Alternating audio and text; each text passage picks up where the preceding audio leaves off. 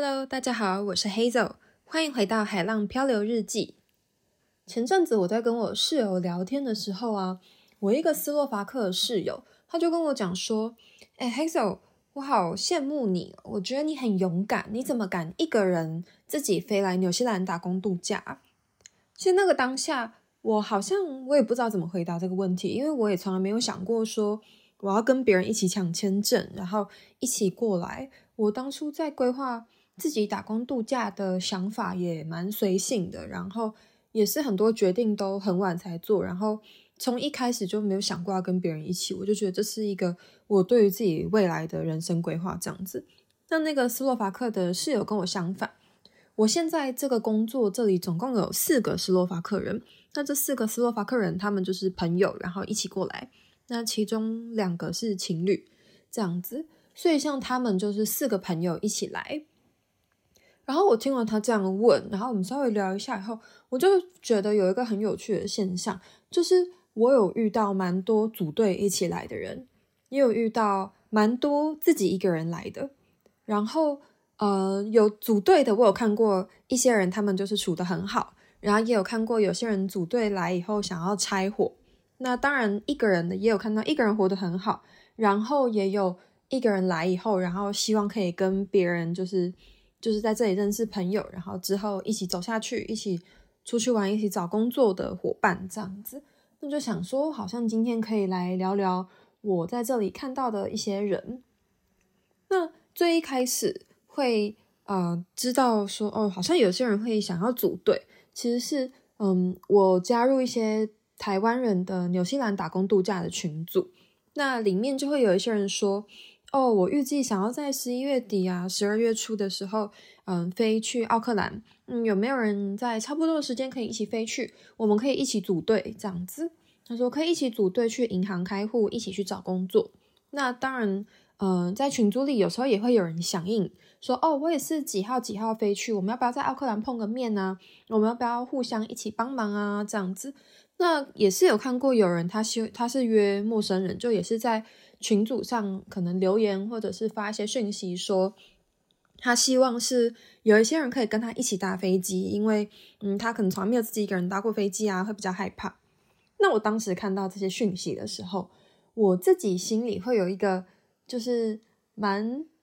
嗯蛮自我的想法啦，我就会想说。啊，可能你今天如果都决定要来打工度假了，那这些问题不就是你人生可能要面对的课题吗？为什么要害怕呢？或者是干嘛要组队呢？其实这个旅途上你也可能都会是一个人呐、啊，这样子。所以我自己是从来没有想过要组队。那后来来奥克兰以后，我就跑去银行开户。那在我去的其中一间银行，他们这里的开户都是要事先预约，然后就会有专人为你服务这样子。所以预约日期到了以后，我就去了 A 银行开户。那那时候是一个印度的女生服务这样子，然后她在帮我开户的时候，她还蛮开朗的，她就一边跟我聊天，她就说：“诶，呃，你是从台湾来的哦？因为她有看到我的护照，我们需要给护照影本。”我说：“对，我是从台湾来的。”她说：“你是一个人来吗？还是你有跟其他人一起来？”我说：“我一个人来这样子。”然后他就突然说：“哦，果然。”我在这里真的问到好多台湾人，大家都是一个人来哦。然后我想说，嗯，他这样子讲，感觉就是不是意思是其他国家很多会组队来？我就接着问下去说，诶，那你有遇过哪些人是一起组队吗？一个人来不是蛮正常的事情吗？他说没有，他在这里工作，在在这间银行工作，然后也帮很多来纽西兰打工度假的人开户。那他最常碰到就是马来西亚人，他们常常会两三个朋友一起来。那新加坡人也常常是好几个朋友一起来，那有可能是他们的风气吗？或者也有可能因为他们的签证名额稍微多一点，所以稍微容易拿到签证，那就容易一起过来这样子。那我又问了其他国家，他说像每一个国家的风格都蛮不一样，例如像亚洲人，我们就会乖乖的预约银行开户，然后像欧洲人就常常直接杀到银行，然后就说我要开户，然后即使这些。就是行员跟他们说，哦，没有办法，你需要先网络预约哦。他就会说，那我可不可以直接预约明天？我明天再过来一次，就是会比较，嗯，不按牌理出牌嘛，或者是比较自我中心的思想。就是没有按照规矩这样子。那当然有这样子一路被拒绝，但我也看过有一个他这样要求以后，他也就真的被安插进去隔天的开户名单里面。反正我就哦，原来就是像这样子走捷径也是也是有办法，就是提早开户，还真的不一定要照银行的规定上网去预约这样。那像因为我一直以来都是一个比较遵守。就是遵守规矩的人，所以我会想说，哦，我在网络上看到人家说要先预约，然后官网也说要先预约，我就早早的先预约，然后再按照预定的时间过去开户，这样。那他就是有讲到说，嗯，常常看到马来西亚他们是朋友一起来，那欧洲比较常看到的话是会是情侣一起来，就是真的。蛮多情侣，我自己在这里以后也发现，欧洲真的很多是一对情侣一起来，然后会一起买一台露营车，然后可能就是会 road trip，不然就是睡在车上，也可以省一些住宿费，然后两个人一起到处找工作这样子。那后来我搬到我的第二间住宿以后，里面有六个马来西亚人，那其中两个女生她们是朋友一起来，然后另外一对他们是姐弟，然后还有两个是自己来。所以那时候我听到呃姐弟一起来的时候，我其实觉得蛮惊讶的。而且他说，其实他们本来是三姐弟一起来，只是我想一下，好像是姐姐、弟弟、妹妹吧，我不太确定顺序。他说妹妹有事情，所以后来就是飞回马来西亚了。那现在就剩下姐弟两个人在这里这样子。我那时候听到的时候，我真的觉得超神奇的，就是竟然会是和家人一起来。不过我觉得家人之间，如果是关系比较好的家人，既然都会一起来打工度假，我认为关系应该是挺不错的。那像这样关系比较好，我觉得旅途中比较不容易吵架。然后，嗯、另外一对马来西亚的女生朋友，两个女生一起来，他们就说他们是从高中开始就是好朋友，然后也一起讲好大学毕业。然后出社会工作一阵子以后，两个人就是想要一起出国，所以后后来他们讨论完以后，才决定一起来纽西兰打工度假。那我看他们也是就处的蛮好的，感觉就真的是那种好闺蜜，所以比较不容易因为这些事情吵架这样子。那来到我第三个住宿以后呢，就是我刚刚提到这边有四个斯洛伐克人，那他们当初也是一对情侣加两个朋友一起来，然后来了以后。嗯，其中一个斯洛伐克的女生就跟我们其他人比较好，然后另外三个就比较好这样子。那这个斯洛伐克的女生，嗯，我常就会跟她聊天，就是她就说哦，很羡慕我们是自己一个人来，她好像感觉也不是真的羡慕，应该是觉得我们很厉害、很勇敢的那种感觉。但接着她就在讲说，嗯，她有点在想之后要不要拆伙，因为她来了以后。才发现，原来他好像跟那三个朋友的 style 不太一样。那之前在斯洛伐克的时候，可能大家各自有各自的事情，比如说各自有嗯学业或者是工作啊，然后平常也是各自住在自己的家里，可能周末才会约出去玩，或是偶尔才会一起吃饭。那这些都没有什么问题。但是来了纽西兰以后，四个人一直绑在一起，他就发现他自己比较 outgoing，然后也会比较想要去。Outdoor activities 就是像跟我们一起到处走走。那另外三个人的话，他们就是在休息时间的时候，比如说假日或者是我们就是下班以后晚上的时间，他们三个可能比较喜欢就是 relax 的行程，比如说看个电影啊，然后煮个泡面来吃啊，然后也常常都是会待到比较晚。那这就可以提到我们。早上起床工作的时间，就其实那三个人也不是这么喜欢早起工作，他们比较希望说就是八点。那我们之前我们的 manager 有问过我们说，诶，要不要七点起来工作？因为七点起来工作，我们如果一样工作到五点，就可以有多一个小时的薪水。但呃，这三个人在就是跟我们一起起床工作两三天以后，他们后来就是去跟 manager 提说，其实他们不想工作这么久。所以，包括我们今天其实也有一个 voting，就是在投说，就是之后到底是要工作多长的时间这样子。那我们这边也很明显分成两派，一派就是我就是要赚钱，我就是要工作做到爆，然后赶快把钱赚一赚之后出去玩。那另一派就是哦，我现在不想工作，我想要规律就好，然后我想睡饱一点，然后我想要让时间就这样慢慢的过下去就好，这样，所以就是很明显的分成两派。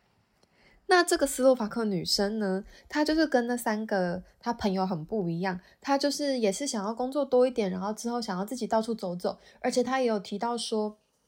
嗯，她之后啊，即使我们都工作结束了，然后各自拆伙了，那她也会希望她有时间的时候，如果我们大家都对得起来，我们还是可以一起出去玩，毕竟就是大家认识一场，然后个性也都还不错，都是朋友，好像之后也可以约去一些景点玩这样子。那他甚至为了这件事情，所以在想说，他们本来四个人讲好要买一台车，但这个女生在想说，她要不要自己买一台，然后另外三个人买一台，那他们平常可以一起走。然后，嗯，如果这个女生想要自己到处出去玩的话，或者想要来找我们出去旅游的话，就有自己的车可以用。但我在想了之后的行程以后，跟他就稍微聊一下，我自己是认为，如果说他们之后找了不一样的工作，或者是他们有两台车，然后行程完全走上不一样的路的话，我觉得蛮有可能就是拆了之后很难再合体。因为纽西兰其实也蛮大的，他们如果是找到不同的工作，或是找到不同的住宿，大家在工作上结束的时间点不一样的话，其实很容易两边的行程就会岔开，不一定能够这么容易再凑在一起。所以他现在其实也还是在犹豫，他只是认为如果有自己的一台车会有蛮多的好处。然后也不用受限于一直和朋友绑在一起这样。那另外三个，他们其实人也蛮好，我也常跟他们聊天。他们就是比较喜欢静态的活动。然后他们三个之间好像因为就是 type 比较一样，所以他们比较不容易吵架。那虽然我还是有听到他们有就是可能有小小 argue 的声音，可是比较有可能是那一对情侣，因为就情侣之间可能有一些摩擦或有一些纷争，多多少少吧。我自己是这样想啦。但是，就整体来说，他们三个就是还是比较容易一起行动。然后，这个斯洛伐克女生就比较喜欢跟我们一起行动这样子。那后来我就问了他说：“嗯，那你当初为什么要和朋友一起来？”他就说：“哦，其实坦白说，他一开始也没有想要来纽西兰打工度假，他从来没有想过这件事。那是不是因为他的一个朋友跟他提说，嗯，他想要来纽西兰打工度假，然后问这个女生要不要一起？”然后这个女生才突然就是有点被启发说，哇，原来人生中还有这件事情可以做，所以她就答应了她朋友。然后她朋友又再找了他女朋友，还有另外一个朋友，所以最后才会是四个人一起来。那其实他们之前就在 argue 的时候，那个朋友啊，也是跟这个女生讲说什么，呃，如果没有我的话，你根本就不会在这里。哦，我自己听起来是觉得好像有点凶，但我不太确定他们吵架的状况。所以这个女生想想，她是自己也觉得有道理。如果今天没有这个朋友在的话，其实她也不会出现在这里。所以她现在其实也对未来是充满了不确定性，因为她没有很明确目标。她当初是跟朋友一起来的。那在这方面，她就很羡慕我很有明确的目标。我好像知道自己是一个人来纽西兰要怎么处理各种事情。然后我为什么要来这里？然后我对于未来好像都蛮有一些规划的。然后我就跟他说，没有，其实我没有规划，我都是见机行事，走一步算一步。老实说，我真的是这样子。我对于未来就是，哦，哪里有工作，有我有兴趣的工作，有我想去的地方，好，我就朝那个方向过去。然后剩下的事情去了再说。我常常都是当天才在决定隔天要做什么，或者这个礼拜才在找下个礼拜的住宿之类的。就对我来说是这样的，这样子其实是真的很未知，然后我就常常会处在那个焦虑之中。可是有时候就也蛮有趣的，因为我觉得你常常要等到最后一刻，然后机会才会突然降临，就是会才会突然有一些好事情，或是有一些我很有兴趣的很好的机会，会突然出现在我眼前。像我不管是现在的工作，还是我十二月要去做的工作，都是那种。我我来了纽西兰，然后我没有预料到会发生这件事，但是这件事情就是发生了。就我觉得跟我在这里遇到蛮多不同的人事物，然后我主动去接触他们，然后我觉得当然也遇到一些很幸运的事情，还有遇到一些贵人有关系。所以当初，所以就是这个斯洛伐克女生，她就说她觉得。我们有自己对于未来的一些想法，然后好像很自由，自己想要去哪里就可以去，他是很羡慕。那当然，这也是另一个他想要自己买车的原因，这样子。那当然，我也有跟他讲自己一个人移动的好处，因为像我的话，就是比较喜欢自己一个人移动。我觉得我可以萍水相逢很多朋友，但对于整趟旅行而言，我还是比较希望我一个人能有完全的决定权，然后不用一直去跟别人讨论。所以我就跟他讲，我觉得这边的啊一个人的好处，那当然一个人的坏处是，我觉得常常要讨论哪些事情的时候是比较找不到人讨论，然后只能自己一直 Google，或者是有时候 Google 也不一定能找到对应的答案。就只能问刚刚好有出现在我身边的人。那我出现在我身边的人，这也很看运气。就是有时候你也不一定问得出答案，不然有些事情就是变成要先试试看再说。那试了就是可能有好有坏，或者是你就会在那个尝试的期间，其实心里会是很挣扎的状态这样子。那讲完这个就是组队，然后想要拆伙的以后，我就想说我可以回去讲一下那个。刚刚的马来西马来西亚的那个姐弟，还有那一对朋友，那我也问了一下，他们说，诶，那你们一起来啊？你们当初是为什么想要一起来？是因为呃，你们本来就觉得说两个人一起来会互相照应比较好吗？还是是说，诶，马来西亚其实大部分的人都是一起来？他们就说，其实马来西亚真的蛮多，就你上网查一些资料，可能大家都会是说，哦，就是和谁一起抢签证，和谁一起抢签证，然后就一起过来这样子。那当然，他们也是觉得，呃，一起来的话，两个人可以互相讨论事情，然后互相有个照应，然后也像我刚刚讲的，就是一对是闺蜜，一对是家人，其实也不太会有摩擦，所以就比较不会产生像这个斯洛伐克朋友他发生的事情，就是说好像跟其他人的就是调调比较不合，然后就会想拆伙这样。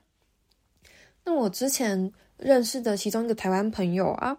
他也蛮有趣的。他说他当初是跟他老婆一起来，然后他们诶好像是他先过来，然后他就先处理了一些事情。后来他老婆也跟着飞过来，那他们两个是一起抢签证，然后都有抢到。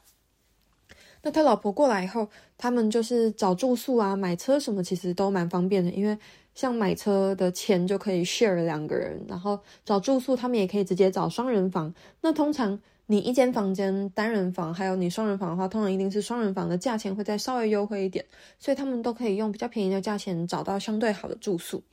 然后他们工作也都是一起应征，所以他们也都是一起工作。只不过呃，后来他们应该是就对工作，对于在纽西兰工作有点厌倦吧，我猜。然后可能他们也觉得景点都走差不多了，所以后来他老婆就提早先回去了。然后这个台湾朋友。他就是，我就问他说啊，你怎么还没回去？他就说啊，因为他想说不要这么早把那个工作解约掉，然后也可以顺便处理一下，就是这边剩下的一些东西，然后再回去这样子。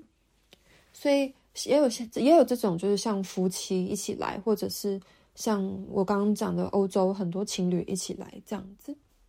那我想要讲一个很特别的例子，就是我这里有一个爱沙尼亚的朋友，然后那个爱莎尼亚朋友啊，她。超厉害的，她完全就是一个我行我素，但是她是一个非常开朗的女生，她就是完全一个我行我素的风格。就自己想做什么就做什么，然后他完全不在意别人的眼光，然后他也完全没有特别想说要跟别人一起组队或干嘛，就哦，我们现在一起，既然一起工作，就一起出去玩、啊。那反正之后他也完全没有想跟人家凑在一起的意思，他觉得他就是自己到处玩就会很快乐，然后他有很多可以消遣时间的方法，例如像他很喜欢织一些就是。用毛线去织东西。那我问了一下，他说他其实之前也没有这个兴趣，可是因为他在来纽西兰之前，他有先去澳洲打工度假，然后花了蛮多的时间。那他那时候就是一台车，然后嗯，在澳洲打工度假的时候就开到哪里睡到哪里，然后找到哪里的工作这样。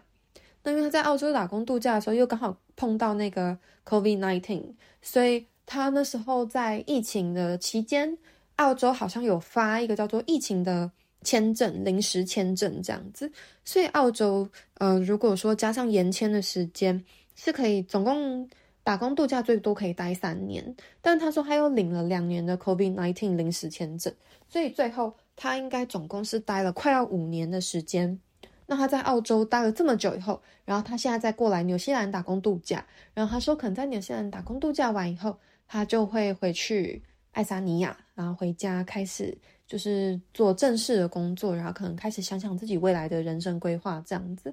我觉得真的是一个超级特别的经历，我也觉得她是一个超酷的女生，就感觉是一个很值得学习的女生。那她就说她在澳洲的时候就开始有时候会拿毛线来织一些东西，然后她也有一个很大的那种全罩式耳机，可以就是沉浸在音乐里之类的。然后我觉得他很厉害，是他很会找到让自己快乐的方法。比如说，他有时候会觉得，哦，就是在 waterfall 旁边待一天也很快乐，或者是他就会，嗯，同一个景点可能挑不同的日子或不同的天气，然后再回去看，然后可以看到同一个景点不同的季节风貌，或者是像那个有一些河流、一些湖泊，如果是比较干跟下完雨，可能也会不一样。他就可以，就是他就会在不同的状况下再回去同一个景点，然后去拍照，然后去比较在不同时间点、不同季节、不同的天气下看到的样子，我觉得超有趣的。然后他就他就有时候就会做一些对比图这样子，然后就可以娱乐到他自己。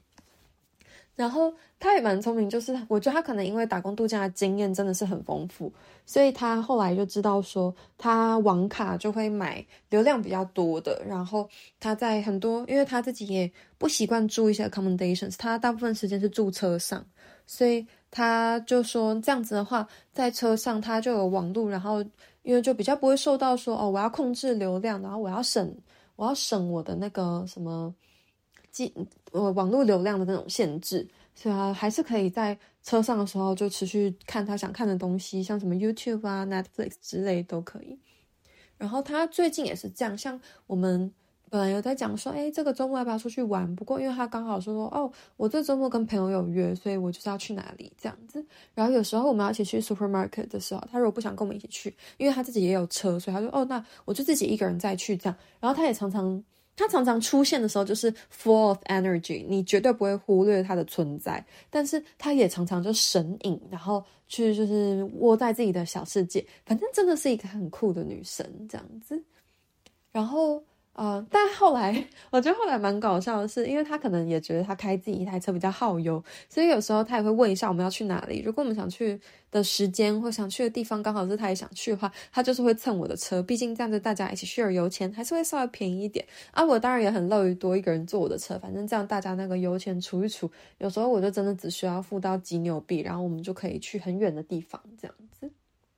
那最后来讲一下，我有遇过一个女生，她是。一个人来，但来了以后，他有一点，就是我觉得他可能有一点这么不这么适应打工度假，也不这么适应现在的工作跟现在的环境，他就是会蛮想要组队，不然就是会有一点想回家这样子。因为他就说，呃，他那时候在跟我们聊天的时候，他就讲说，哎，那你们接下来行程要去哪？他很喜欢问我们有没有其他的规划，然后他可不可以参与，然后哦，他也想要加入这样子。例如哦，我们如果后面有想说好像可以去应征什么工作，他就说哦，你可不可以把资讯传给我？我也想去应征那个工作这样子。或者是哦，你接下来是要去哪个城市啊？我也觉得那城市好像不错，我也想要考虑去那个城市，还是我们可以一起去？他就常常会这样子，然后他好像也有在一些群组里面，就是问说，哎，有没有人要一起去这里啊，一起去那里之类的。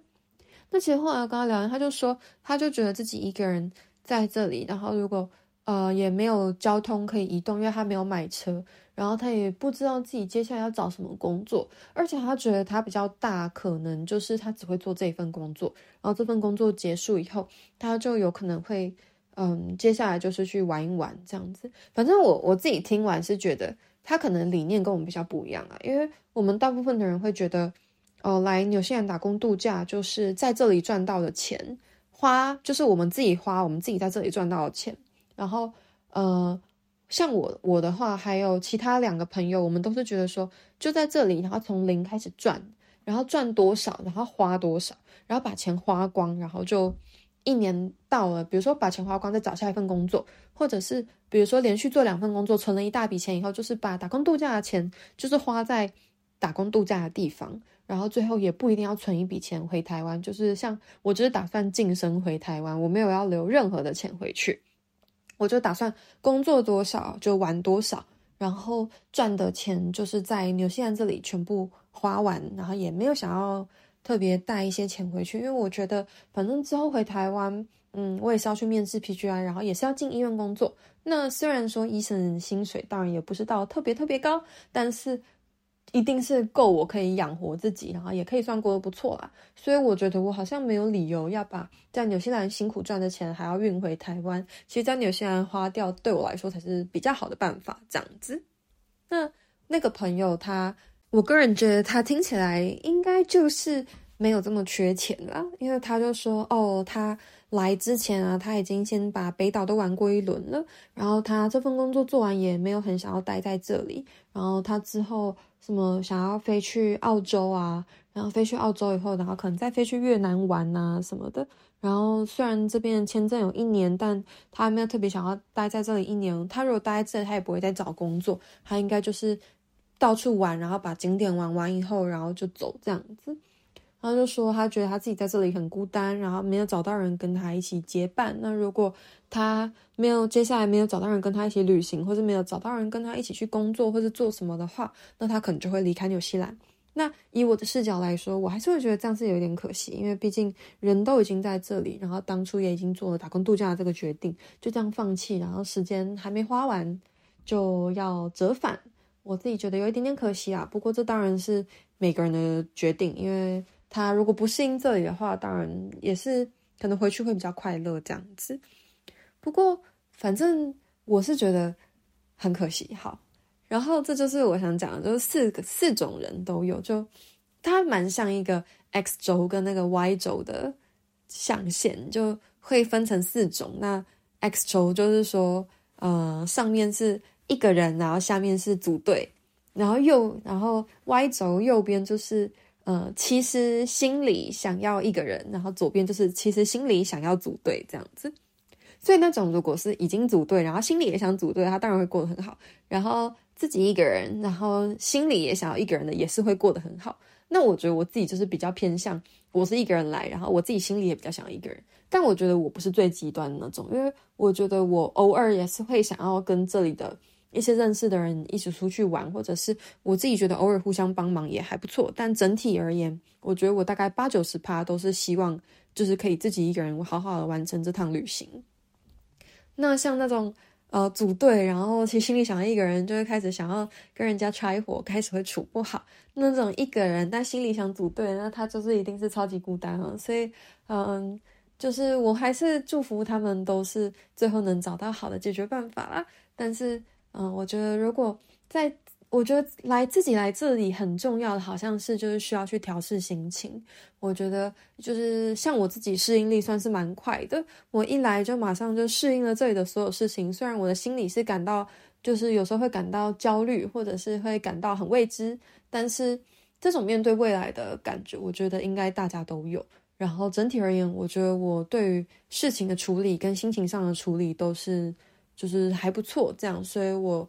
然后我也觉得我自己蛮积极的，在规划自己未来下一步要做什么。那听到很多的意见的时候，我都会去多方尝试。所以这样对我来说，感觉嗯，就是好像是一个蛮好的发展方向。不过，嗯，像是我自己听完那个爱沙尼亚的女生，她。就是整个打工度假的经历以后，我就会发现哦，原来还有这么多值得注意的地方。那这当然也是我吸收他的经验的一部分。所以我觉得能够自己一个人独立的在国外生活很多年，其实真的算是蛮厉害的一件事情。然后也是一个蛮值得学习的一件事。好，那今天就大概分享完四种我在这里看到打工度假的人。嗯，那我觉得。好像大家也可以想想自己平常是比较偏向什么个性的人，因为我发现我现在这样子的状况好像跟在台湾差不多。我觉得我在台湾也比较尝试独来独往，然后也比较随心所欲一点，就我会想做我自己想做的事情，比较不一定会希望就是会跟一直跟朋友一起行动，或者就是跟人家抱团组队之类的，但是。我当然后就是我自己在台湾的时候，我曾经觉得这是一件很不 OK、很不好的事情，因为我觉得要跟人人与人之间要建立关系，重要最重要的是就是可能真的要是要花时间在对方身上，然后好好去经营一段关系，或者去经营一段友情这样子。但我发现我好像常常做不到，因为我只要跟人家太 close，我就会想要生硬，然后我只希望就是偶尔比较像嗯。那种细水长流的友情，但是好像没有办法一直黏在一起，因为即使我想要去做这件事情，但我也发现我做不到。反正还蛮有趣的，就在台湾，我认为这是一件不好的事情。可是来了纽西兰以后，就发现我的个性好像就蛮适合自己一个人在这里生长的，这样。嗯，所以。好像大家也可以从自己原来的个性，大概就可以推估到自己如果一个人出国，或者是自己未来在面对很多未知的事情的时候，会是就是产生什么样的情感。这样，好，那今天大概就讲到这里喽，拜拜。